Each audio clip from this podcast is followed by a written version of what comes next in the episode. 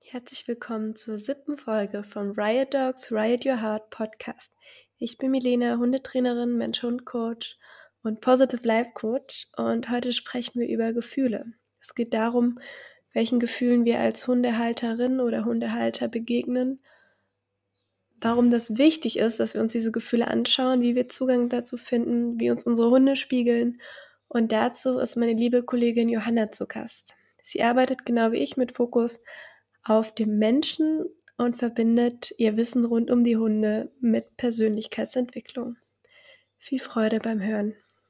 Herzlich willkommen, Johanna. Stell dich doch mal vor und erzähl uns, wer du bist und was du machst. Ja, hallo Milena. Vielen Dank, dass ich hier sein darf. Ähm, ich freue mich sehr.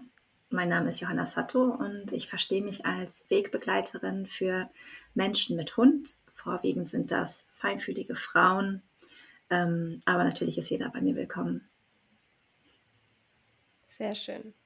Wegbegleiterin für Mensch und Hund klingt nicht nach einer klassischen Hundetrainerin. Genau, das. Finde ich super, weil das bin ich auch nicht. Und darum haben wir auch mehr oder weniger heute zusammengefunden, weil wir Gleichgesinnte sind, äh, weil wir die Persönlichkeitsentwicklung sehr, sehr stark mit einfließen lassen und ähm, der Hund eigentlich nur so ein Mittel ist oder ein Weg zum Menschen, finde ich immer. Um, wie siehst du das? Welche ähm, Themen kommen bei dir häufig vor in deinen Coachings, die du anbietest? Genau, also genau, klassische Hundetrainerin bin ich tatsächlich nicht. Ähm, ich glaube, dass man als Hundehalter, Hundehalterin, ähm, wenn man ein gewisses Maß an Empathie mitbringt, irgendwann an einen Punkt kommt, ähm, wo man feststellt, dass unsere Hunde einfach das spiegeln, was wir selber mitbringen. Also unsere Verhaltensweisen, unsere Ängste, Sorgen, ähm, Sicherheiten, Unsicherheiten uns eben das zurückspiegeln. Und da setzt meine Arbeit an. Also meine Arbeit beginnt da, wo die Gefühle, und da sind wir schon beim Thema, in uns selbst entstehen. Ähm, genau. Also quasi ist so der erste Schritt, dahin zu gucken, was ganz, ganz tief im Menschen liegt und gar nicht erst, ähm, also wir zäumen das Pferd quasi von hinten auf. Normalerweise ist ja so der klassische Fall, die Klientinnen kommen zu uns, weil der Hund eine Verhaltensauffälligkeit zeigt. Ne? Der zieht an der Leine oder ist leinaggressiv oder was auch immer, kann nicht alleine bleiben. Ähm, und dann setzt man da an, an diesem Symptom, aber wir fangen quasi von der komplett gegengesetzten Richtung an, nämlich von dem, was ganz, ganz tief im Menschen ähm, passiert. Und ich finde es super spannend, mit dir heute darüber zu sprechen und darüber zu sprechen, ähm, was Gefühle dabei für eine Rolle spielen, weil das so der elementare Kern unserer Arbeit ist. Ähm, ja. Super happy, dass, dass ich dich gefunden habe äh, als Gleichgesinnte und wir uns da heute drüber austauschen können. Ähm, was ist denn so der Klassiker beim, beim Gefühle fühlen der Hundehalter? Also meiner Erfahrung nach ähm, wird das nicht bewusst wahrgenommen von den Hundehalterinnen, sondern die kommen schon zu mir ursprünglich aus einem aus einer mhm. Verhaltensauffälligkeit heraus, beziehungsweise ist das dann immer so der ausschlaggebende Punkt, wo sie sich dazu entscheiden, okay, jetzt hole ich mir Hilfe, weil dann, weil es einfach nicht mehr tragbar mhm. ist oder das Leid so groß, der Spaziergang einfach gar keine Freude mehr bereitet und einfach nur noch Stress bedeutet. Und dann ist es oft so ein Funke, der das fast zum Überlaufen bringt, ist, oder beziehungsweise die, die Kundinnen dazu bewegt, sich bei mir zu melden, ist dann einfach ein hoher Leidensdruck aufgrund von der Verhaltensauffälligkeit des Hundes. Und dann frage ich natürlich immer so, wie kann ich dich unterstützen, ähm, was wollen wir zusammen erreichen, was führt dich zu mir. Und dann ist es immer so super interessant, weil diese ursprüngliche Verhaltensauffälligkeit, warum sie mich angerufen haben, wird dann ganz kurz am Anfang erwähnt. Wenn ich dann noch so ein paar Nachfragen stelle oder ganz oft frage ich auch, was würdest du dir wünschen, wenn eine gute Fee kommt und du hast jetzt ein, zwei Wünsche frei, ähm, dann kommen sie nochmal ins Grübeln und Nachdenken und dann geht es plötzlich überhaupt nicht mehr ums an der Leine ziehen oder sonst irgendwas, sondern dann kommen auch schon oft, ähm, wenn, wenn das schon Menschen sind, die Zugang haben zu sich, Sachen wie, eigentlich wünsche ich mir vielleicht Sicherheit oder Vertrauen oder ähm, da, da, kommt dann plötzlich was ganz anderes und, und dann geht es gar nicht plötzlich überhaupt nicht mehr um, um eine Laienführigkeit oder sonst irgendwas. Und das finde ich immer wieder aufs Neue faszinierend. Ja. Ähm, und, und dahin führt dann eben nicht irgendwie ein Leckerli oder ein Klicker, sondern eben die Auseinandersetzung und die Reflexion von Gefühlen und der eigenen mentalen Welt, Ja. nenne ich es jetzt mal. Ja, genau. Da, da Ähm, hast du äh, genau. viel Wahres gesagt, auf jeden Fall. Und ähm, ich denke, das hat viel auch mit unserer Gesellschaft zu tun, dass wir uns immer in so einer ähm, Tatendrang- und Wegmachgesellschaft befinden, in der wir einfach möglichst schnell für das unangenehme Symptom eine Lösung haben wollen, um das, äh, ja, um das, um das loszuwerden, um das wegzumachen. Ähm, die Frauen, die zu mir kommen oder die Menschen, die zu mir kommen, sind ähm, auch häufig, ähm, wie, deine, wie deine Kundin wahrscheinlich auch, in sehr herausfordernden Situationen mit sehr vielen Gefühlen, Mhm. Gedanken und vielleicht auch schon einer Problematik, die schon länger besteht, an der sie schon öfter versucht haben, irgendwie rumzuschrauben und das eben wegzumachen. Ähm, um, um dann halt irgendwann zu merken, dass das nicht so einfach geht, dass es diese Wunderpille nicht gibt, ja, sondern dass das, ähm, dass die Ursache einfach irgendwo unter der Oberfläche liegt. Ähm, ich finde das ganz interessant, dass das gerade hier auch bei uns, so in Deutschland, ähm, anscheinend so ein Symptom ist, also dass wir wirklich versuchen, immer alles irgendwie im Rahmen zu halten. Also alles, äh, jedes Verhalten muss sich in einem Rahmen bewegen, jedes Gefühl und seien es auch die positiven Gefühle. Ja? Also nicht, es geht nicht nur um die negativen Gefühle, die sich in einem Rahmen be äh, bewegen sollen, sondern auch die auch die schönen wie Freude, ja, also auch wenn der Hund viel rumspringt und dabei, was weiß ich, eine Vase umschmeißt oder sowas, also auch das ähm, soll sich hier bei uns in einem bestimmten Rahmen bewegen und wenn wir mal auf andere Länder schauen, ob das jetzt irgendwie Spanien oder Italien ist, wenn die Leute da mit ihrem Temperament durch die Gegend gehen und der Hund an der Leine zieht oder bellt, dann wird darüber gelacht und dann wird das als ganz normal hingenommen, ja, und ja. es ist einfach eine ganz andere Art, damit umzugehen. Das, ich werte das jetzt nicht als besser oder schlechter, sondern das zeigt einfach sehr, sehr schön auf, ähm, wie da so ein Perspektivwechsel schon so viel ausmachen kann. Genau, aber die, die Leute, die zu mir kommen, ähm, befinden sich eben auch dann gerade in dem Stadium, dass sie sagen, hier ist gerade so ein Leidensdruck, weil hier gerade so ein Gefühl in eine Richtung so ausartet ähm, oder eine Verhaltensweise, ähm, dass ich gar nicht damit umzugehen weiß. Ähm, und dann geht es erstmal darum zu gehen, okay, was fühle ich überhaupt? Ja, also da geht es dann wirklich im ersten Schritt darum zu gucken, welches Gefühl empfinde ich überhaupt ähm, in Bezug auf das Verhalten meines Hundes. Und da ähm, ist es auch wichtig, erstmal zu verstehen, was gibt es denn für Grundgefühle, weil wir oftmals so alles in einen Topf packen. Also wir sagen dann, wir, wir fühlen uns gestresst oder wir fühlen uns frustriert oder überfordert, aber ähm, welches Gefühl liegt darunter?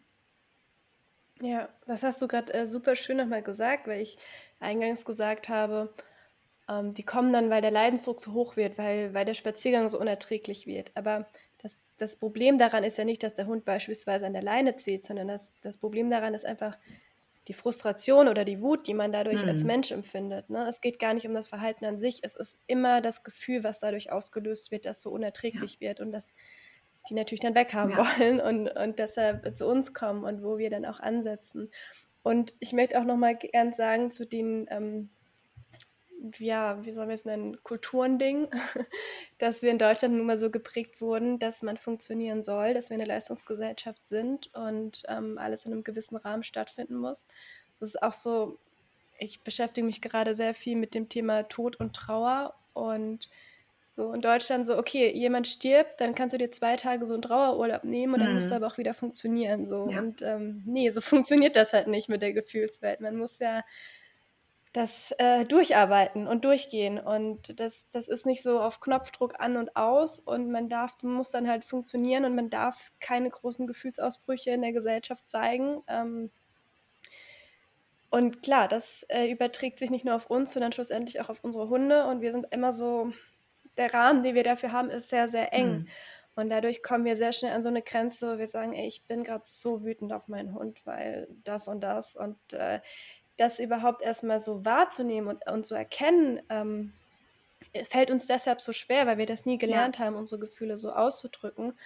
Ähm, und darum, darum ist der Grund, warum wir kontaktiert werden, halt oft, der Hund zieht an der Leine, um bei dem Beispiel zu bleiben. Aber der eigentliche Grund ist, ähm, ich kann nicht sagen, dass es mich gefühlsmäßig gerade sowas von an meine ja, Grenzen bringt. Ähm, das ist so das, das Ding. Und es ist auch, was ich festgestellt habe in meiner Erfahrung, nicht nur über Ländergrenzen hinaus oder Kulturkreise hinaus, sondern auch so ein bisschen über das Lebensumfeld. ne? Ich wohne jetzt mitten in Leipzig in der City und komme aus einem ganz kleinen Dorf. Und als ich dann mit meinem Hund Kalle ähm, da zu Besuch war und der auf einem einsamen Feldweg kam uns eine alte Dame entgegen und Kalle hat gebellt und hat sich schrecklich empört darüber. Und ich so innerlich schon natürlich, oh Gott, oh Gott, was Mhm. sage ich jetzt? Ne? Das ist ein paar Jahre her.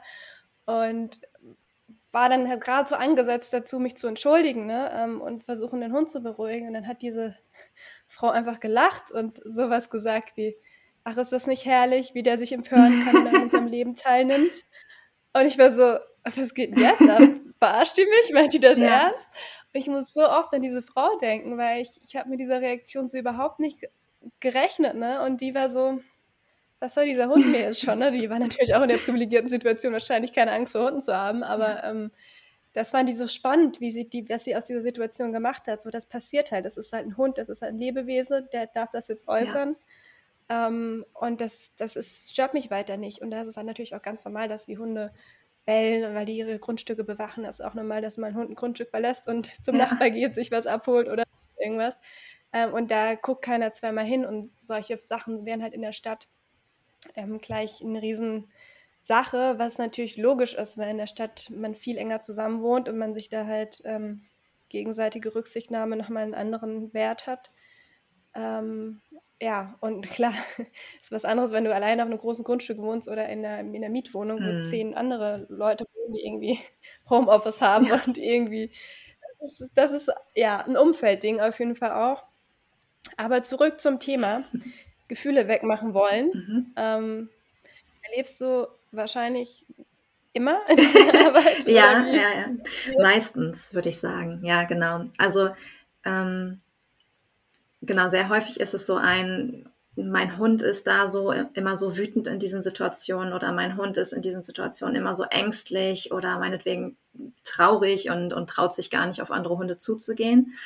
Ähm, und da ist dann einer der ersten Schritte mal zu gucken, ja, okay, du interpretierst, dass dein Hund diese Gefühle hat. Ähm, was hast du denn für Gefühle? Also was fühlst du denn in dem Moment, in dem dein Hund ähm, wütend wird? Wirst du auch wütend oder schämst du dich? Oder ähm, in dem Moment, in dem dein Hund ähm, ängstlich ist, hast du da Mitgefühl? Oder wirst du da vielleicht auch eher frustriert, weil du denkst, was falsch zu machen? Ja, so ähm, wirklich zu schauen, was für Gefühle werden bei mir auch ausgelöst, ähm, was essentiell ist für diese Wegbegleitung und was essentiell ist für das entspannte Verhältnis zwischen Hund und Mensch, weil ich immer sage, und das ist ganz, ganz wichtig, wenn du ein Gefühl loslassen möchtest oder wenn du eine Anspannung loslassen möchtest, dann kannst du das nur, wenn du das vorher angenommen hast. Also wenn man sich das sinnbildlich vorstellt, das Ja. hatte ich dir vorhin schon erzählt, ähm, du kannst diesen Stein, ähm, also die, sagen wir mal, die, die Wut ist dieser Stein, du kannst diesen Stein nicht loslassen, wenn du ihn nicht vorher angenommen hast und in den Händen gehalten hast. Genauso wenig kannst du ein Ja. Gefühl ausdrücken, was du noch nicht in dir entdeckt hast und was du noch nicht in dir zugelassen hast. Und ähm, deswegen setzt meine Arbeit als allererstes beim Menschen an, bei dem Hundehalter oder der Hundehalterin und wir schauen erstmal, okay, du erzählst mir das und das fühlt dein Hund, aber was fühlst du denn? Ja, genau. Ja, absolut. Das ist auch klassisches Beispiel, was ich ganz oft höre, so mein Hund, der bellt immer, wenn es dunkel ist. So, und dabei habe ich doch schon so Angst im Dunkeln. Und dann fängt er plötzlich dann immer noch an zu bellen. Also, mhm. Ja, das ist kein Zufall. ähm, so, ähm, erlebe ich genauso. Ähm, das, ist, das ist so das Schöne und ich, ich empfinde das als ein mega Privileg, dass Menschen ähm, uns sich gegenüber so öffnen ähm, und wir so an die, nah an die ran dürfen, ne? weil Mhm. gerade weil wir aus dieser Gesellschaft kommen, wo das eben verpönt ist, Gefühle zu zeigen, weil das mit Schwäche gleichgesetzt wird oder ähnlichem, ähm, dass wir da ran dürfen und unsere Arbeit oder unsere Begleitung leisten dürfen in, und den Raum halten dürfen von, okay, jetzt dürfen wir diese Gefühle mal angucken, jetzt packen wir die mal auf den Tisch und gucken mal, mit was wir es da zu tun haben, weil du hast es so schön gesagt, dieses Annehmen ist so der, der erste Schritt, ähm, um was verändern zu können. Und diese Metapher mit dem Stein ist so super, weil nur da können wir den Stein auch wieder weglegen. Aber dazu müssen wir ihn einmal anfassen. Ähm, und ich glaube, ich habe das in der ersten Podcast-Folge, wo es um Stimmungsübertragung geht, auch erzählt, dass die Annahme der erste Schritt zur Veränderung ist, weil die Annahme macht uns handlungsfähig. Das sage ich immer Ja. gerne. Ähm, wir sind nicht handlungsfähig, solange wir nicht mehr wissen, mit wem wir es zu tun haben. Wir Ja. müssen das erstmal greifbar machen, was in uns vorgeht, um wieder auf das Beispiel mit dem, mit dem Leinenziehen ähm, der Leinenführigkeit zurückzukommen. Ähm, wir müssen es erstmal so verstehen, annehmen, in die Hand nehmen können, um es dann zu bearbeiten. Genau. Und das ist so der Knackpunkt, ne, wo es ganz oft scheitert oder was ich auch so schade finde im klassischen Hundetraining, dass dieser Schritt einfach weggelassen wird. Ja. Und dann wird am Symptom gearbeitet und das funktioniert auch ein Stück weit, aber es ist nicht nachhaltig und es ist nicht ja so ähm, die Chance auf so echten Kontakt mit sich selbst und mit dem Tier und dieses authentische Leben damit im Einklang geht verloren und das finde ich immer so ein bisschen schade. Ja. Wobei es natürlich völlig okay ist zu sagen, hey, ich kann mich gerade damit nicht auseinandersetzen, ähm, ich bin noch nicht so weit oder Ja. was weiß ich und dann mit Management zu arbeiten eine Zeit lang, ne, das ist auch völlig fein, aber das ist so die nachhaltigste, ähm, das nachhaltigste Hundetraining in Anführungsstrichen ist für mich genau diese Arbeit, die wir so tun, wie wir sie tun, nämlich ähm, indem wir mit den Gefühlen des der Hundehalterin arbeiten. Ja, auf jeden Fall. Also ich, ich denke, es ist auch in Ordnung, wenn du Kopfschmerzen hast, ganz starke, dass du mal eine Kopfschmerztablette nimmst, um das Symptom zu behandeln, Genau, weil du ja. gerade vielleicht nicht die Zeit dazu hast, dir zu überlegen, ah, vielleicht kommt das von einem angespannten Nacken und ich müsste mal Yoga machen oder vielleicht habe ich zu wenig getrunken. Deswegen denke ich auch, es ist völlig legitim zu sagen, in diesem Moment habe ich da nicht die Kraft oder nicht die Zeit dazu, ähm, da tiefer reinzugehen und deswegen mache ich jetzt einfach mal eine Symptombehandlung, was ja auch funktionieren kann. Ja, es gibt ja durchaus auch Hunde, die, Ja. ähm, die total gerne so klassisch konditioniert arbeiten und die da wirklich Bock drauf haben. Mein alter Pflegehund, ähm, Schäferhund-Mix, der fand das super. Also der hat gerne einfach ähm, dieses Training gemacht und da gerne mit mir zusammengearbeitet. Ähm, aber an sich stimme ich dir natürlich zu, dieser Tatendrang und dieses Wegmachen und dieses direkt in die Handlung kommen ist eigentlich ähm, der letzte Schritt. Und wir vergessen zu häufig, was davor kommt. Ähm, deswegen baue ich meine Wegbegleitung ganz gerne auch schrittweise auf. Und wir beginnen da immer mit ähm, Körper, Geist und Seele, bevor dann äh, im, letzten, im letzten Schritt dann die Umsetzung kommt. Und wir sagen das ja nicht ohne Grund so. Wir sagen ja nicht ähm, Geist, Körper und Seele oder Seele, Körper und Geist, sondern wir sagen ganz bewusst Körper, Geist und Seele. Ähm, Körper, der Punkt beginnt da bei den Menschen, ähm, die nicht so den Zugang zu ihren Gefühlen haben. Also vielleicht gibt es jetzt auch Zuhörer, die sagen, ja, ist ja schön und gut, was ihr da alles erzählt, aber ich weiß gar nicht, was ich fühle. Ich versuche das herauszufinden und das ist so ein Chaos um mich drumherum, dass ich gar nicht ein einzelnes Gefühl ausmachen kann. Ich bin da total überfordert oder ich kann auch bei meinem Hund gar nicht sagen, wie der sich fühlt. Also der verhält sich halt komisch, aber ob der jetzt Angst hat oder ob der wütend ist oder ob der traurig ist, das weiß ich gar nicht.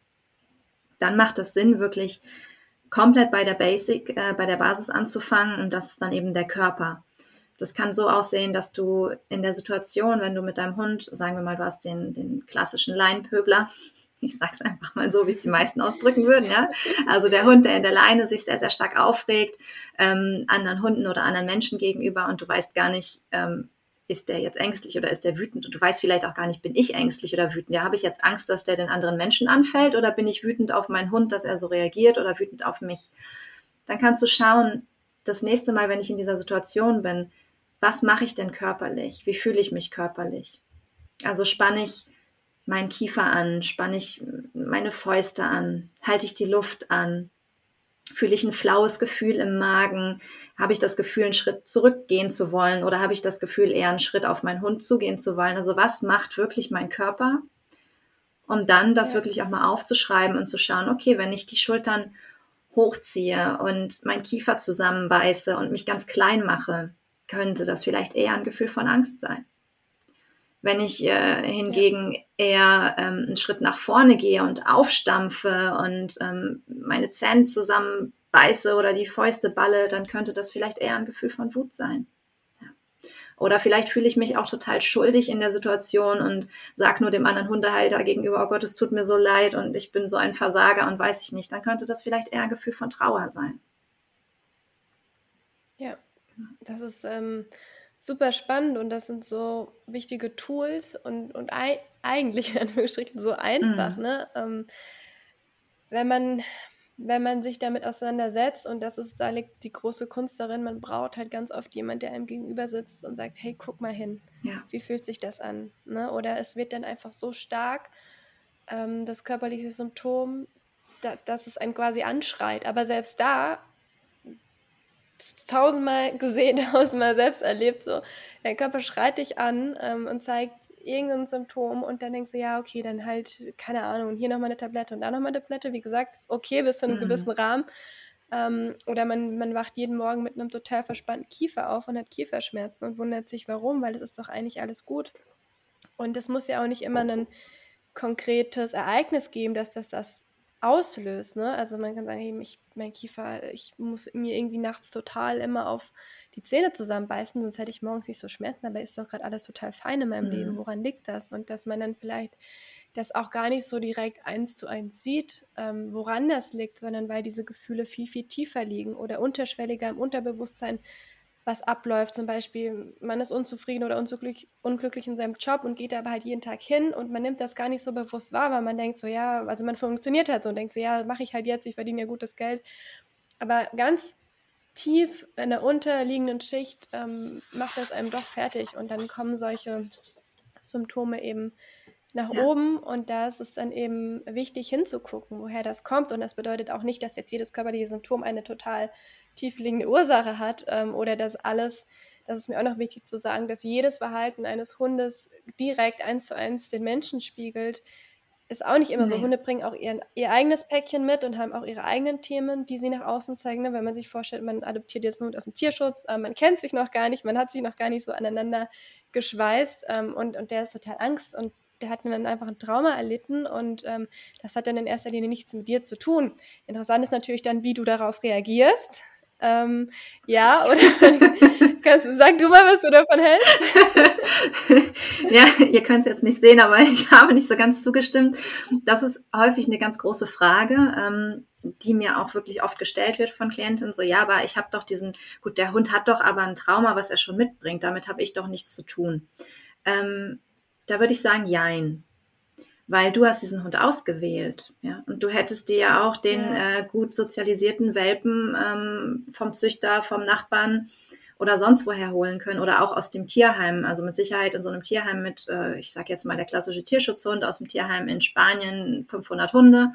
Du hast den ausgewählt, den du nun mal ausgewählt hast, ja. Und der bringt nicht aus Zufall sein Päckchen mit. Und selbst wenn du sagst, na ja, ich habe ja nur ein Foto gesehen, ich konnte das ja nicht wissen, ähm, vertrete ich die Meinung, dass da etwas in uns ist. Also diese Gefühle, die da in uns ist, die wollen gesehen werden, die wollen gefühlt werden. Und irgendwie schaffen wir es magnetisch, den Hund in unser Leben zu ziehen, der genau das spiegelt und da genau zu uns passt und zu unseren Themen. Das stimmt, ja. so gesehen gebe ich dir recht. Also es gibt ja, es gibt ja diesen berühmten Spruch, man bekommt nicht den Hund, den man will, sondern den, den ja. man braucht mhm. oder so mhm. ähnlich. Ähm, und dem stimme ich auch 100% ja. zu. Also das ich habe das schon öfter erzählt, die Story, wie ich, wie ich meinen Hund Kalle ähm, kennengelernt habe. Ich habe ihn gesehen und habe gesagt, no way, auf gar keinen Fall. ähm, alles in mir, also war überhaupt nicht romantisch. Und das war dann echt so ein bisschen wie ferngesteuert, dass er am Ende doch mal ja. mir gelandet ist. Und ich habe das ewig nicht verstanden, bis und jetzt weiß ich ganz genau, warum das mein Hund ist und warum der für mich bestimmt war. Da glaube ich schon ganz tief dran und ich sehe das ja auch tagtäglich in meiner mhm. Arbeit, ne, dass, dass da nie jemand zufällig äh, zueinander tritt. Ja, ja. Aber ich denke, also es gibt schon auch so Dinge, gerade was nochmal so den Körperanteil angeht, ähm, dass man da vielleicht auch im ersten Schritt auch mal schaut, ähm, hat der Hund Schmerzen, hat der Hund vielleicht irgendeine körperliche Ursache, die jetzt doch da ist, aufgetreten ist, ähm, irgendwas mit der Schilddrüse, mit den Gelenken, was auch immer, ne? also dass man das auf jeden Fall ausschließt ähm, und das auch bei sich selbst. Ja? Also wenn ich merke, mein Hund zieht an der Leine und das hat mich irgendwie eine Weile gar nicht so gestört und jetzt stört es mich massiv, auch da mal zu schauen, bin ich denn körperlich fit? Hat sich bei mir irgendwas körperlich geändert? Bevor wir schauen, was hat sich ansonsten noch so ähm, in meinem Umfeld geändert, aber was hat sich bei mir vielleicht noch geändert? Ähm, ist das vielleicht auch, ja, und damit einem Augenzwinkern auf uns als Frauen auch, tritt dieses, dass mich das so sehr stört, immer zu einem bestimmten Zeitpunkt im Monat auf? Oder ist das wirklich immer, wenn ich mit dem Hund rausgehe? Ähm, was macht der Schlaf? Wie viel schlafe ich? Wie viel schläft mein Hund? Also das ist wirklich der erste Schritt von Körper, Geist und Seele, da zu schauen, ähm, wie ist es körperlich und ähm, da auch zu gucken, ob man irgendwas ausschließen kann. Ja, weil wenn dein Hund gerade irgendwie massiv in einer Schilddrüsenüberfunktion oder Unterfunktion ist, dann wird sein Verhalten mit Sicherheit auffällig sein. Ja, auf jeden Fall. Also Körper bedeutet also nicht nur so Gefühle im klassischen Sinne von oder Empfindsamkeiten wie es wird eng in der Brust oder man zieht den Kopf ein. Ne? Das sind ja innerliche mhm. und äußerliche Sachen, so nenne ich es jetzt einfach mal, ähm, dazu gehören aber auch ganz klassisch gesundheitliche ja, Sachen. Ja. Ne? Also, ähm, wie ich es angedeutet hatte, Kopfschmerzen oder was auch immer. Also alles, was sich zeigt, egal in welcher Form, körperlich, ne, genau. ne, ähm, darf betrachtet werden. Und weil wir die ganze Zeit von Gefühle sprechen, magst du mir mal kurz sagen, äh, welche Gefühle gibt es überhaupt? Was für eine Bandbreite haben wir da? Gibt es da ähm, Hauptgefühle, die sich in Gliedern und dann nochmal Untergefühle davon geben? Gibt es so, so die großen vier, fünf oder so, ähm, auf die alles zurückzuführen ist? Ich weiß, ähm, ihr müsst nämlich wissen, Johanna ist da sehr gut bewandert. Darum frage ich jetzt so, so scheinheilig. genau. Ähm, ja, genau. Das äh, ist dann ja wieder, wenn, wenn eine Klientin zu mir kommt, äh, der es sehr schwer fällt, ihre Gefühle zu greifen, da dann auch erstmal wirklich drüber zu sprechen, was gibt es denn für Gefühle. Und ähm, du würdest dich wundern, es ist wirklich erstaunlich, dass wenn ich dann mal so offen frage, erzähl mir doch mal, was es für Gefühle gibt oder was so die Gefühle sind, die dir im Alltag am häufigsten begegnen, ähm, dass außer ich fühle mich gestresst oder ich fühle mich überfordert da, oder ich fühle mich frustriert, da gibt es kaum andere Gefühle. Und das sind die gehören nicht mal zu den sogenannten Grundgefühlen. Ähm, es gibt da diverse Theorien über Grundgefühle. Das sind auch immer unterschiedlich viele, aber ich habe mir für mich und für meine Arbeit vier Grundgefühle rausgearbeitet und das sind ähm, Angst, Wut, Trauer und Freude. Ähm, Freude oder Liebe, wie man das nennen möchte. Ähm, und die zeigen sich in unterschiedlichen Ausprägungen. Also wir packen das alles häufig so in einen Topf. Da wird dann ähm, Angst zum Beispiel mit ähm, ja, sag ich mal, nee, nehmen wir mal Trauer und Freude. Trauer und Freude kann zum Beispiel zum Mitgefühl werden. Ja? Also Trauer und Freude ist ja. so Trauer und Liebe. Ähm, dass wenn ich meinen Hund sehe und es geht mir einfach auch schlecht und ich werde einfach auch traurig, weil ich sehe, oh Gott, dem geht es gar nicht gut und dann geht es mir auch schlecht. Oder Frustration ist, äh, ist ein Mix aus, aus Wut und Angst. Ja? Dass wir Angst haben, irgendwie die Kontrolle zu verlieren und das uns gleichzeitig auch wütend macht. Ähm, das wird dann zu Frustration. Stress ist oft so ein Mix aus allem Möglichen. Also Stress kann ja auch positiv sein. Ähm, das heißt, ähm, ich freue mich sehr, sehr stark auf was oder ich bin sehr aufgeregt oder mein Hund ist sehr aufgeregt, wie ich das vorhin auch schon meinte. Und dann aus lauter Freude ist er so gestresst, dass er irgendwas umwirft oder uns die Hose kaputt beißt. Oder ähm, wir selber kennen ähm, positiven Stress aus Situationen, wo wir plötzlich ähm, ganz, ganz viel reden und ganz, ganz aufgeregt sind ja. und irgendwie am Ende merken, boah, okay, das tat mir eigentlich gar nicht gut. Ähm, das war richtig positiver Stress. Also es war zwar irgendwie schön, ähm, da zum Beispiel neue Menschen kennenzulernen, aber es war auch wahnsinnig stressig und ähm, genau. Und da dann eben zu gucken, was gibt es für Gefühle, was gibt es für Grundgefühle ähm, und was Gefühle begegnen mir im Alltag oder welches Gefühl begegnet mir am häufigsten. Und dafür müssen wir die ja auch erstmal kennen und erstmal verstehen, was wir für Begrifflichkeiten verwenden. Also was sind unsere eigenen Begrifflichkeiten für die Grundgefühle? Und das kann bei jedem Menschen ganz unterschiedlich sein. Ja, genau, das ist erstmal etwas, was man lernen muss. Mhm. Ich finde, ähm, was leider in unserem Bildungssystem unterging, ist, ist komplett so diese, diese Schiene, das, was so die Persönlichkeitsentwicklung oder die, die psychische Gesundheit angeht. Ähm, ich zum Beispiel habe nie gelernt, Gefühle zu benennen ähm, und konnte das nur so aus ich denke mal, das ist jetzt das. Oder ich weiß, wenn mir jemand ein Geschenk überreicht, dann freue ich mich wahrscheinlich. So, das ist so das, was dann angebracht ist. So, dann, das drückt man so und so aus. Also tue ich das. Ähm, ich musste das tatsächlich erst, also ich kann behaupten, ich habe das erst im Erwachsenenalter richtig mhm. gelernt. Zu fühlen und zu wissen, was woraus resultiert, äh, wie sich anfühlt, wie ich es benennen kann, weil ganz oft hat mir einfach der Name dafür ja. gefehlt. Und so die ersten Schritte sind da auch also, ne, weil das wirklich vielen Menschen schwerfällt, die dann sagen, ich weiß gar nicht, wie ich mich fühle oder es ist irgendwie so viel oder so gar nichts und ähm, keine Ahnung, es ist nicht so das Klassische, dass ich jetzt irgendwie alles kaputt schlagen will. ähm, es hat ja auch alles so viele Gesichter ja. und Facetten. Ähm, da kann zum Beispiel auch hilfreich sein, dass man vielleicht damit anfängt zu sagen, welche Farbe hat das Gefühl ja. oder wie riecht dieses Gefühl, wenn, wenn das was ist, was einem ähm, hilft. Ich bin zum Beispiel ein sehr visueller Mensch. Mir hat das total geholfen, alles erstmal in Farben einzusortieren ja. und dann in Bezug auf diese Farben habe ich dann so einen Zugang dazu mhm. bekommen. Ähm, und so nach und nach. Und dann am Ende ist es auch ein Stück weit einfach Training, ähm, das zu lernen. Und man erkennt das irgendwann immer schneller und kann das immer bewusster wahrnehmen und damit arbeiten. Ja, ja. Okay, du hast gesagt, um, um nochmal auf die Reihenfolge zurückzukommen, wie, wie wir das angehen oder wie wir das begleiten. Also Körper, Geist, Seele. Mhm. Jetzt haben wir über den Körper gesprochen. Genau. Was ist dann der Geist? Was genau meint der Geist? Genau, also Körper-Geist ist so ein ähm, schleichender Übergang, weil zum Geist, ähm, also der Geist ist sozusagen der Kopf, das Gehirn. Ja, also wenn es im ersten Schritt darum geht, was fühle ich, wie fühle ich mich, wie fühlt sich mein Hund, dann ist der zweite Schritt, ähm, was denke ich? Ja, was denke ich über diese Gefühle? Was denke ich über die Gefühle meines Hundes? Ähm, was denke und fühle ich, wenn mein Hund sein Gefühl von Wut an der Leine oder sein Gefühl von Angst an der Leine ausdrückt. Ja, dann, das kann dann sowas sein, wie ich denke darüber, der sollte sich mal beherrschen. Oder ich denke darüber, ähm, der braucht doch jetzt keine Angst haben, ist doch alles in Ordnung. Oder mein Hund vertraut mir nicht. Also es gibt da diverse ähm, sogenannte Glaubenssätze, die wir uns dann selber erzählen, also die Geschichte, die wir uns selber über unseren Hund erzählen, sowas wie, ja, mein Hund, das ist immer so ein Schisser, der geht dann auf die Straße und hat Angst vor allem und jedem und, und bellt jeden an und vertraut mir nicht oder ähm, was auch immer. Ne? Also diese Geschichte, äh, die wir dann eben über unseren Hund haben, die wir so erzählen, wenn jemand fragt, erzähl doch mal was über deinen oder diese Sätze, die wir denken in den Momenten, in denen wir dann selber wütend oder ängstlich oder traurig sind oder Mitgefühl haben. Also das ist häufig der Gedanke von, vertrau mir doch mal, häufig auch so ein Gedanke von, stell dich doch nicht so an. Ne? Und das hängt auch ganz viel damit zusammen, dass, ähm, wie, du, wie du auch gerade schon gesagt hast, wir lernen das gar nicht so sehr mit Gefühlen richtig umzugehen oder Gefühle richtig zu fühlen oder anzunehmen. Ähm, und es ist tatsächlich auch so, dass Gefühle bei uns unterschiedlich eingeordnet werden im Sinne von, die Gefühle sind in Ordnung und die Gefühle sind nicht so in Ordnung. Ja, genau. Gut, dass du das ansprichst. Gehofft, dass wir darauf kommen. Das ist sowas, ähm, ja, da könnte ich den ganzen Tag drüber sprechen. So dieses, okay, das ist erlaubt, du darfst dich gerne freuen, aber trauern wollen wir dich nicht sehen. Und ein wütendes Kind wird dann ins genau. Zimmer gesperrt. Ähm, und das, das lachende Kind ist aber okay, da wird dann noch ein Foto von ja. gemacht. Und das, das ist auch ja etwas, was mich eigentlich traurig macht, um es mit dem Gefühl zu benennen.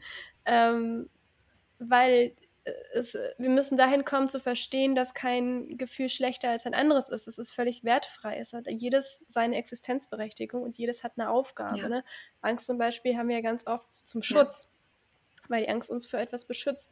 Und das ist doch was Gutes. Und ähm, eine Trauer ist nicht, nicht schlechter wie eine Freude, nur weil sie sich unangenehm anfühlt. Ja. Ähm, sie hat, die haben alle ihre Daseinsberechtigung und ihren Sinn und sie sind alle für uns da und nichts dieser Gefühle ist gegen uns das will ich an dieser Stelle nur mal so schnell reinschmeißen. Exakt, das, das, nee, alles gut. Das kommt auch tatsächlich dann an dem Punkt, ähm, wo wir dann am Ende landen mit, ähm, wie kann ich denn jetzt, was kann ich denn jetzt tun, um meine Gefühle richtig zu fühlen oder, ähm, oder zuzulassen, anzunehmen? Was gibt es da für Schritte? Und das ist da dann ganz wichtig, der Punkt von Dankbarkeit. Genau. Ja. Ja, genau, aber beim, okay. beim, beim Thema Geist, wie gesagt, das ist dann, sind die Gedanken darüber und das dann erstmal aufzuschreiben. Also erstmal da auch wertfrei aufzuschreiben. Ich, ich denke wirklich über meinen Hund, dass er einfach Angst hat und das sein lassen sollte, mir vertrauen sollte. Und das schreibe ich erstmal alles so nieder, ähm, ohne direkt wieder den nächsten Schritt zu gehen und zu sagen, okay, wie höre ich denn auf, das zu denken? Ja, also es geht nicht darum, wie höre ich auf, das zu fühlen und auch nicht darum, wie höre ich auf, das zu denken, sondern erstmal zu gucken, was fühle ich, Körper, ähm, und dann, was denke ich darüber? Geist. Ja. Genau. Ja. Okay, danke dir, dass du das so schön ähm, benennen kannst, weil tatsächlich ist das ja, ähm, also mir hat das ganz lange immer gefehlt, so eine, ja, ich möchte nicht sagen Anleitung, aber so ein bisschen eine Struktur oder so ein Gerüst darum zu haben, weil oft ist man einfach so überwältigt mhm. von Gefühlen und Deshalb hält man sie auch zurück, weil man Angst davor hat, dass irgendwelche Dämme brechen, dass irgendwelche ganz alten Wunden hochkommen, dass man irgendwie die Kontrolle verliert, dass, dass sie einem überrennen ähm, und einnehmen. Und darum ist es so wichtig, dass man in so einem geschützten Rahmen ähm, entweder mit einem Coach, mit, so wie wir jetzt sind, oder auch in einem äh, psycho psychotherapeutischen Kontext einfach dann einen Raum für hat, ähm, um das sicher zu erleben und durchleben zu ja. können weil dadurch, dass wir es eben nicht gelernt haben, also die meisten von uns zumindest nicht, ähm, wird das umso schwieriger und umso wichtiger ist, dass man jemanden hat, der einem diesen Raum schenkt. Ja. Okay, wir sind bei der Seele angelangt. Mhm.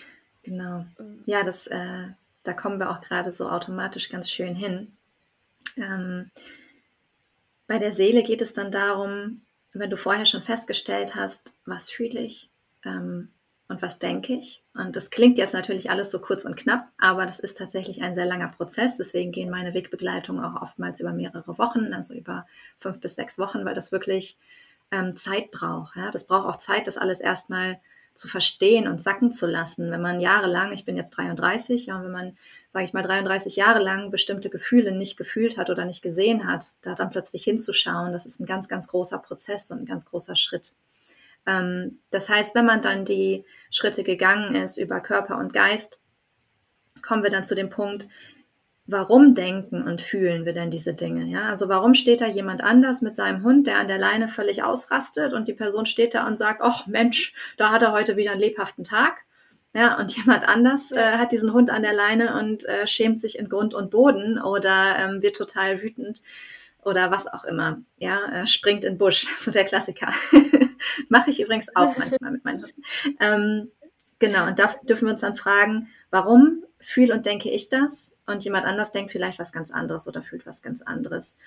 Ähm, und da geht es dann wirklich tief. Also beim, beim Punkt Seele geht es dann wirklich daran, was hast du gelernt, wie du gerade schon gesagt hast, was hast du gelernt oder nicht gelernt in deiner Kindheit? Ähm, wie ja. wurde da mit Gefühlen umgegangen? Ja, wurde dir vielleicht als Mädchen wurde dir vielleicht gesagt, ähm, Mädchen müssen immer brav sein. So, du, du, musst brav sein, du darfst nicht wütend sein und das wird dann direkt mit hysterisch gleichgesetzt. Also Wut ist direkt so ein, man, man rastet völlig aus und äh, schmeißt was kaputt oder was auch immer. Ähm, bei Mädchen ist das oft so, dass Trauer noch so okay ist. Also traurig sein, okay, komm, dann nehme ich dich nochmal in den Arm und wenn du fröhlich bist, dann ist sowieso gut. Ähm, aber ja. ängstlich brauchst du jetzt nicht sein und wütend solltest du nicht sein. Ja. Und bei Jungs ist es oftmals so, wütend, gut, das ist halt ein Junge, die sind wütend, das kommt mal vor. Ähm, aber traurig sein, weinen, hm, Indianerherz kennt keinen Schmerz und äh, ja, Jungs, genau, Jungs weinen nicht. Ne? Also das ist da wirklich auch geschlechterspezifisch äh, nochmal ein Unterschied. Aber da zu gucken, wie wurde da bei mir in der Familie mit umgegangen, was habe ich für, ähm, für Sätze aus der Kindheit so mitbekommen oder was, was habe ich sogar vielleicht auch äh, für Sätze in Bezug auf Hunde mitbekommen. Ne? Also ähm, von einer Freundin der Vater würde sagen, ähm, das ist ein Hund, der muss halt gehorchen, der muss, der muss tun, was ich sage. So, fertig. der muss der muss da jetzt durch, der muss sich der, ja, der muss funktionieren. So, ne? Also was haben wir da für Sätze, Glaubenssätze ähm, in unserer Kindheit oder auch vielleicht in der Partnerschaft, ähm, in der Jugend von Freunden, von Bekannten, ähm, mitbekommen und was für Gefühl, Gefühle wurden eher angenommen und was für Gefühle eher abgelehnt.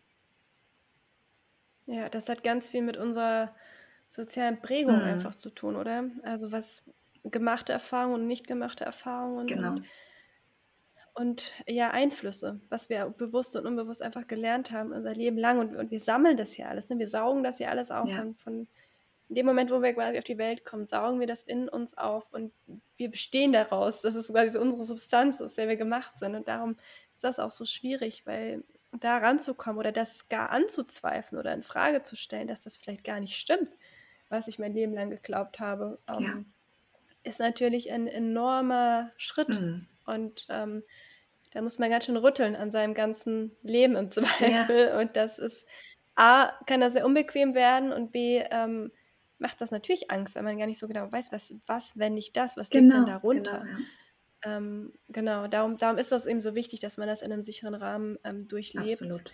dass man, dass man eine Basis hat, dass man da gar nicht befürchten muss, dass man irgendwo landet, wo man nie sein wollte. Ja. Ähm, super cool, danke dir, dass du das so ähm, mit uns geteilt hast. Sehr, sehr gerne. Ähm, was kann ich denn jetzt tun, um, um meine Gefühle so fühle, wenn ich sage, okay, ich, ich merke, da ist was, da brodelt was und ich sollte da mal hinschauen, aber ich getraue mich vielleicht nicht so und weiß nicht so richtig, wie es lang geht, wo es losgeht. Was kann man denn so für sich schon mal tun? Genau. Man kann natürlich zu mir zur Wegbegleitung kommen. ich ja. gehe dann mit dir gemeinsam dadurch. Ähm, aber auch da ist wieder das, wenn du merkst, okay, ähm, Hundetraining habe ich jetzt schon irgendwie gemerkt, ja, ist vielleicht, hilft so in einem gewissen Rahmen, aber ähm, irgendwie brauche ich da doch mehr. Es sind nun mal auch irgendwie viele Gefühle mit im Spiel, auch in Bezug auf meinen Hund. Ähm, dann kannst du, nachdem du jetzt diese drei Schritte gegangen bist, also nachdem du wirklich geguckt hast, was fühle ich, was denke ich darüber und woher könnte das kommen, ähm, wird das Ganze wieder von vorne aufgerollt. ähm, weil das ist ja so das Hinschauen und das, ähm, und das wirklich erstmal erkennen und dann geht es von vorne los ähm, mit der Annahme und dem Ausleben der Gefühle. Das heißt, du beginnst wieder beim Körper und sagst, okay, wenn ich jetzt gemerkt habe, ähm, in der Situation, in der mein Hund so stark an der Leine zieht, ähm, verspanne ich meine Schultern und, ähm, und, und, und beiß meine Zähne zusammen, ja, dass du dann versuchst, ähm, mal eine Gegenbewegung zu machen zum Beispiel. Ja, dass du versuchst, die Schultern mal wieder locker zu lassen, dass du versuchst, den Kiefer zu lösen. Und wenn du das in der Situation nicht schaffst, also du sagst, in dem Moment ist so viel los, da kann ich mich auf gar nichts konzentrieren, dann bleibst du einfach danach nochmal stehen und machst es dann in der Situation, in dem Moment, wenn der andere Mensch mit seinem Hund vorbei ist. Ja, dann hast du immer noch die Gelegenheit dazu, die Schultern wieder zurückzunehmen, den Kiefer zu lockern. Ähm, vielleicht kannst du dich auch mal schütteln, so wie die Hunde das ja auch häufig machen. Einmal den ganzen Stress abschütteln, wirklich und wenn du dich nicht traust, weil da zu viele andere Spaziergänger sind, dann machst du es halt zu Hause. Ja, das Wichtige ist, überhaupt da nochmal reinzugehen und überhaupt dieses Gefühl einmal wirklich zu durchleben. Ja, also einmal nochmal dann zu Hause, dann spannst du nochmal den Kiefer an, dann ähm, ziehst du nochmal die Schultern hoch und stellst dir wirklich vor, du bist in der Situation, um dann einmal die Gegenbewegung zu machen und zu sagen, okay, und jetzt lasse ich das alles einmal los und jetzt schüttel ich die Arme aus und lass die Schultern locker. Ähm, wenn du wütend bist, ja. dann stampfst du vielleicht auch mal auf oder sagst du richtig so, Mann, das hat mich jetzt wütend gemacht. Also, dass du wirklich dieses Gefühl erstmal, was da gelebt werden möchte, dem überhaupt erstmal richtig Raum gibst. Ja, und das ist ein super, super wichtiger Punkt, weil das so oft vergessen ja. wird, meiner Erfahrung nach, dass man denkt, okay, ich gehe doch jetzt zur Psychotherapie oder ich mache doch jetzt dieses Coaching und ich rede doch da jetzt schon den ganzen Tag drüber, aber warum geht es mir noch nicht besser? Also ich habe das oder ich habe jetzt vielleicht journalt und das irgendwie reflektiert, aber warum ist das noch da? Warum ist das so präsent? Also das war auch so ein in meiner persönlichen Persönlichkeitsentwicklungsgeschichte ähm, ein riesen Wendepunkt, als ich begriffen habe, das Trauma sitzt nicht nur in meinem Kopf, sondern auch in meinem kleinen Zeh. Ja. Und es steckt in jeder Zelle meines Körpers. Und ähm, das, das, ja, es beschränkt sich nicht nur auf meinem Kopf. Und es gibt ja auch dieses, dieser berühmte Spruch oder Sage, dass ähm, Emotion eine Abkürzung ist für Energy and mhm. Motion. Also, dass etwas durch deinen Körper durchfließt. Und damit wirklich dein kompletter Körper gemeint ja. ist und dass das auch da raus muss oder darf.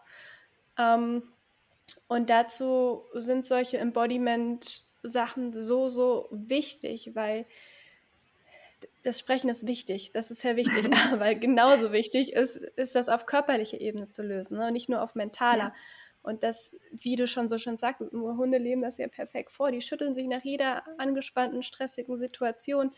Ähm, schütteln die ja. sich und, und, und, und bringen das richtig aus dem Körper raus. Und das dürfen wir auch tun. Und wenn man sagt, okay, ich bin überhaupt nicht der Typ dafür, irgendwie zu tanzen, zu singen, zu schütteln, ähm, dann könnte man das auch durch Kreativität ausleben, dass man was malt, genau. dass man in Kissen schreit zu Hause, wo es keiner mitkriegt, ja. ähm, dass man einfach irgendeinen Kanal findet, was auch immer, wo man quasi eine Leitung legen kann vom Körper nach außen und diese Emotion äh, diese Energie freisetzen kann, genau. dass sie wieder fließen kann, dass da nichts äh, blockiert wird, weil genau dadurch entstehen ja,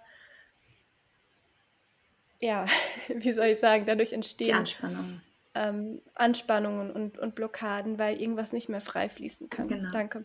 Ja, du kannst das auch, ähm, du kannst es auch mit deinem Hund zusammen zum Beispiel rauslassen. Ja? Also wenn du, ähm, für alle, die jetzt sagen, so ja, okay, dann, dann drücke ich ja das körperliche Gefühl nur bei mir aus, was ist mit meinem Hund? Ähm, es ist auch möglich in der Situation dann zu sagen, also erstmal kannst du sowieso mit deinem Hund in Kommunikation gehen und sagen, hey, okay, ich sehe gerade, du hattest, du hattest gerade richtig Angst, ne? Ja, ich hatte auch Angst. Komm, lass uns mal zusammen ein Stück rennen, um mal dieses Adrenalin kurz abzurennen. Oder lass uns ja. mal zusammen schütteln. Es kann auch sein, dass dein Hund an dir hochspringt, weil er das ganz komisch oder witzig findet. Ist ja auch okay. Ne? Also lieber dann mal einen Moment albern sein nach der stressigen Situation als zu streng. Ähm, du kannst deinem Hund, wenn er traurig ist, auch eine Hand auf die Schulter legen und sagen, okay, komm, wir fühlen jetzt diese Angst gerade mal zusammen. Ich spüre das auch, ich bin bei dir. Ähm, ja. Du kannst mit deinem Hund zu Hause, du kannst ihm eine Pfötchenmassage geben oder, ähm, oder Tellington Touch, eine Körpermassage, ja, um da wirklich auch körperlich aus der Anspannung wieder rauszukommen. Weil wenn du dir vorstellst, deine, dein Nacken tut weh vor lauter Anspannung, ja, dann kann das bei deinem Hund mhm. genauso sein, dass der körperliche Verspannungen hat, die sich nicht so gut anfühlen.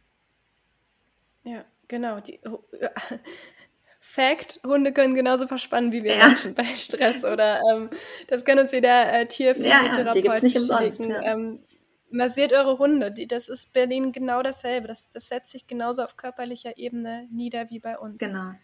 Ja, und das vergessen wir sehr häufig. Und dabei ist das so, so wichtig, weil wenn wir uns überlegen, ähm, wie wir als kleiner Fötus im Muttermauch, äh, Mutterbauch entstehen, als erstes, ähm, das Gehirn entwickelt sich zwar sehr früh, ja, aber genauso früh entwickelt sich auch der, der Magen-Darm-Trakt. Und das ist direkt über einen Nervenstrang, ich hoffe, ich, hoffe, ich erzähle keinen Blödsinn, ähm, über einen Nervenstrang miteinander verbunden. Ja, und das heißt, es ist nicht nur so, dass das Gehirn an den Körper sendet, oh, ich bin gerade gestresst, also Körper, zieh mal die Schultern hoch, sondern genauso kommuniziert auch der Körper mit dem Gehirn. Das heißt, wenn du irgendwie 24/7 am Handy hängst und dabei immer die Schultern hängen lässt, dann ist die Depression schon vorprogrammiert, weil du die ganze Zeit deinem Gehirn signalisierst, körperlich, ich lasse die Schultern hängen, ich bin traurig. Ja. Das heißt, ja. du kannst mit dem Kopf zwar den Körper steuern, du kannst aber auch mit dem Körper bis zu einem gewissen Grad ähm, deine Gefühle steuern. Genau, darum ist so diese Superheldenpose so Ja. wirksam. Man fühlt sich automatisch gut, ne? Wenn man oder wenn man so, ähm, zu Hause, wenn keiner hinguckt, so Rockstar spielt und irgendwas singt und sich vorstellt, man steht jetzt vor einem Millionenpublikum, dann fühlt sich das gut Ja. an. Ähm, weil obwohl es ja nicht so ist, man ist einfach nur zu Hause in seinem Wohnzimmer und man ist nicht dieser Rockstar, aber es fühlt sich so an und da dadurch weil der Körper aufrecht ist, wenn man aufrecht geht, wenn man eine ganz andere Haltung annimmt. Und das ist, äh, ja, cool, dass du das ergänzt hast. Das wird tatsächlich oft Ja. vergessen, dass man ein Stück weit, ähm es auch so rum beeinflussen kann. Ja. Genau, ja. Genau, und dann ähm, kommen wir da wieder über den Körper wieder zum nächsten Punkt Geist. Das heißt, ich habe jetzt vorher erkannt, welche Gedanken ich habe. Im ersten, in der ersten Schleife ähm, habe ich schon mal aufgeschrieben, was sind da so meine Glaubenssätze. Ähm, und in diesem Teil geht es dann darum, die Gedanken ähm, und die Blockaden und die Glaubenssätze zu reflektieren. Ja? Also zu schauen zum Beispiel, ähm, ich denke, also wenn mein Hund an der Leine andere Hunde so anpöbelt, dann denke ich, er sollte sich zusammenreißen und ich wäre total wütend und stampfe auf den Boden und ziehe ihn an der Leine zurück. Ja. Und dann mal zu reflektieren, ob das gerechtfertigt ist, dass ich mich selber so aufrege und dass ich selber so ausufernd irgendwie äh, laut werde und an der Leine rucke und von meinem Hund aber erwarte, dass er sich zusammenreißt. Also da wirklich ja. mal zu reflektieren, was sage ich über meinen Hund ähm, und kann ich das übersetze ich das überhaupt selber so um? Was sind die Gedanken? Wenn der Gedanke ist, ähm, mein Hund ist immer so ein Angsthase, ähm, warum stört mich das denn? Habe ich vielleicht Angst vor der Bewertung von anderen Hundehaltern? Ja. Genau. Das ist dann so der. Und das ist auch. Ja, sorry. Nee, erzähl du. Das ist ähm, manchmal auch gar nicht so einfach, ähm, vor allen Dingen, wenn man selbst drinne steckt, mhm. dann sieht man halt oft tatsächlich den Wald vor lauter Bäumen nicht, ähm, weil man dann erwartet, okay, wenn der Hund mich spiegelt, dann muss es doch jetzt eins zu eins sein. So, ne, so dieses Ich habe Angst, dann hat er auch Angst. Und oft ist es aber auch nicht so ja. einfach oder so offensichtlich, dass das eins zu eins ist, sondern ähm, es ist ein bisschen komplexer ganz genau. oft, dass ähm, zum Beispiel in meinem Fall war das so, dass Kalle mich in Situationen gebracht hat, die mir Angst gemacht haben, ohne dass er selbst Angst hatte, sondern ähm, er hat diese Situation herbeigerufen, wo ich mich behaupten musste und mich, wo ich mich meine Angst stellen ja. musste. Sowas zum Beispiel kann es halt ja. auch sein. Ähm, da darf man ruhig sehr achtsam hingucken genau. und sich da natürlich Unterstützung und Hilfe holen, weil das tatsächlich schwierig ist, selbst zu erkennen, genau. ganz oft, finde ja. ich. Ja, genau, da arbeite ich auch wirklich, also in dem Schritt ähm, Geist und Selbstreflexion, arbeite ich auch wirklich mit, ähm, mit Workbooks, mit Arbeitsblättern, ähm, wo wirklich Schritt für Schritt diese Gedanken aufgeschrieben werden und durchleuchtet werden und ähm, dahinter geschaut wird, weil das, wie du schon sagst, manchmal ist das auch komplett konträr. Ja? Manchmal bin ich jemand, der ähm, so gerade war so das eins zu eins Beispiel, ich rege mich sehr auf und mein Hund regt sich sehr auf, aber es kann auch sein, dass ich jemand bin, der sehr kontrolliert ist. Ja, vielleicht bin ich eine Person, die ihre Wut am laufenden Band unterdrückt und mein Hund spiegelt mir das, ja. indem er zeigt, so guck mal, ich unterdrücke meine Wut nicht, ja. Und das führt dann dazu, dass ich in diesem Moment doch mal Wut empfinde, weil ich die halt ansonsten die ganze Zeit in neun von zehn Fällen einfach immer wegdränge. Ähm, genau, und das ist manchmal sehr, sehr komplex, da wirklich ähm, zu greifen und zu reflektieren, was steckt dahinter. Genau. Ja, das ist wirklich ein Riesenspektrum, das da ähm, für uns bereit liegt. Und darin liegt auch so dieses Geschenk. Ne? Das ist so dieses, Schöne an Hunden, dass sie uns das auf ihre eigene Art und Weise Mhm. zeigen, aufzeigen, uns in den richtigen Stellen triggern. Ja. Ähm, und da, darin, darin liegt dieses große Geschenk, von Ja. dem wir alle sprechen. Und das ist unbequem und man mag das vielleicht nicht so sehen, aber ähm, man, man wird es verstehen, wenn man mal da durchgegangen ist, ähm, wie großartig das Ja. ist und in was für eine, also ich empfinde da schon fast so eine Art Demut. Ich möchte ganz oft vor den Hund einfach niederknien, weil ich denke, oh mein Lustiges Gott. Bild. Ähm, ja, so manchmal habe ich echt so, oder so eine, so eine Ehrfurcht, so, weil ich denke, wow, das, also ich habe es schon so oft erlebt, ich weiß es ja, Mhm. aber jedes Mal auf neue ähm, bin ich so fasziniert davon, was unsere Hunde für uns leisten was sie für uns auch tragen und ähm, was die alles für uns auf sich nehmen. Ja, so. absolut. Ähm, und was für eine charmante Art das auch einfach Ja. ist. Ne? Also ähm, mit un unter uns Menschen läuft sowas halt ganz anders ab. Ja. Leider. So. Ähm, Ja. Darum ganz, ganz viel Dankbarkeit für unsere Hunde, dass sie so sind, wie sie sind und uns das einfach aber auch so unverblümt zeigen. Ja. Auf so eine ehrliche, authentische Weise, damit es auch bei uns ankommt. Mhm. Ja, wenn wir es zulassen, genau, und wenn wir hinschauen. Ja. Ja, genau. Wir haben noch den, den letzten Punkt noch vergessen, den Seele-Punkt in der zweiten Schleife. Ja, Ähm, um den nochmal eben zusammenzufassen, genau, wenn wir bei Körper und Geist gewesen sind ähm, und es beim Thema Seele in der ersten Schleife darum ging zu gucken, warum denke ich denn jetzt diese Sachen? Ja, und wo, wo in meiner Kindheit könnten da Ursachen liegen?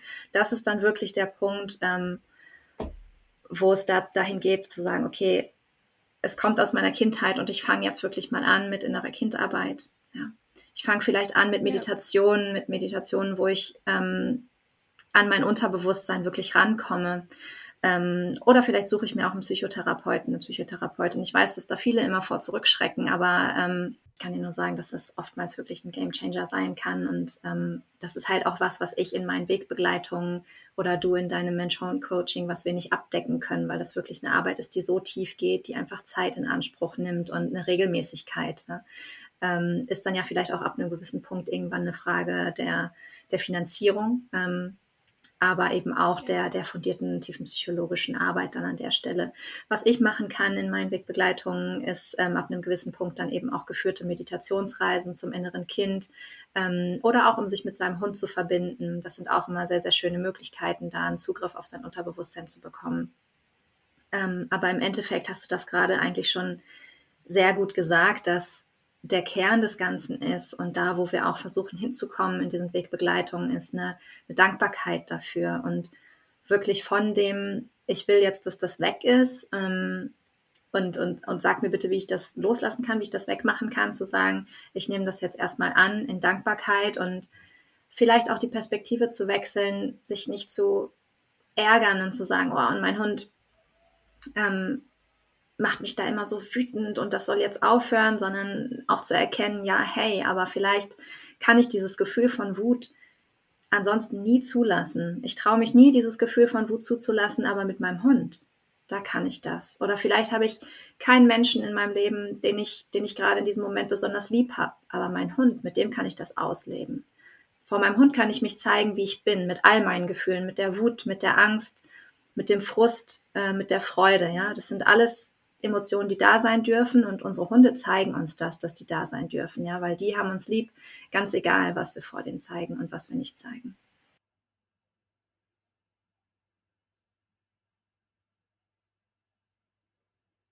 Vielen Dank, Johanna, dass du heute hier warst. Das war, hm, das ist, glaube ich, jetzt schon meine Lieblingsfolge.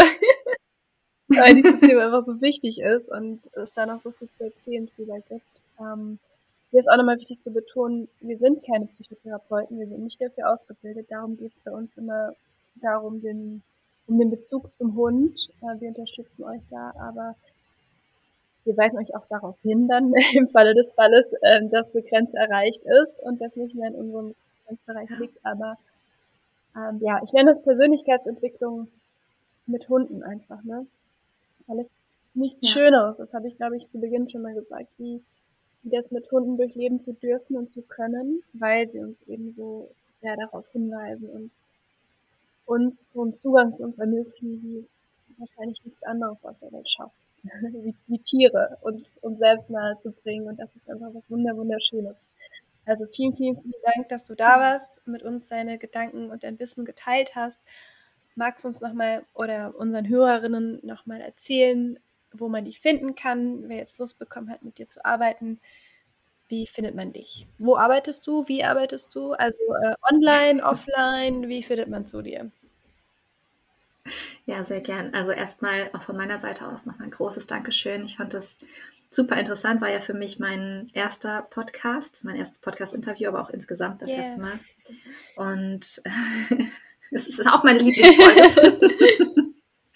ähm, man findet mich momentan am besten auf, auf Instagram unter johanna.sato, also S-A-T-O. Ähm, auch auf meiner Website johanna-sato.de, die ist allerdings meistens nicht ganz so aktuell wie, wie Instagram. Also die Wegbegleitungen zum Beispiel sind momentan ähm, exklusiv auf ähm, Instagram zu finden. Man darf mich auch direkt anschreiben, die Telefonnummer findet man dort auch. Ähm, ich biete auch einige ähm, Coachings und vor allem auch die geführten Meditationsreisen hier in Wenigsen, das ist in der Nähe von Hannover an. Aber ähm, das ist auch eigentlich mittlerweile alles online möglich. Es gibt auch ein paar Online-Seminare ähm, oder Workshops, die ich so schon anbiete, die man sich einfach so, wo man dran teilnehmen kann, die man sich kaufen kann. Und ähm, genau, so findet man sich. Offline ist natürlich äh, auch immer sehr, sehr schön, aber ähm, das ist kein Hindernis. Also die Hörerinnen und Hörer dürfen mich gerne alle auch so online finden. Wunderbar, vielen, vielen, vielen Dank. Dann verabschieden wir uns und wünschen euch noch einen ganz schönen restlichen Tag. Mhm. Danke. Tschüss, Jana. Tschüss.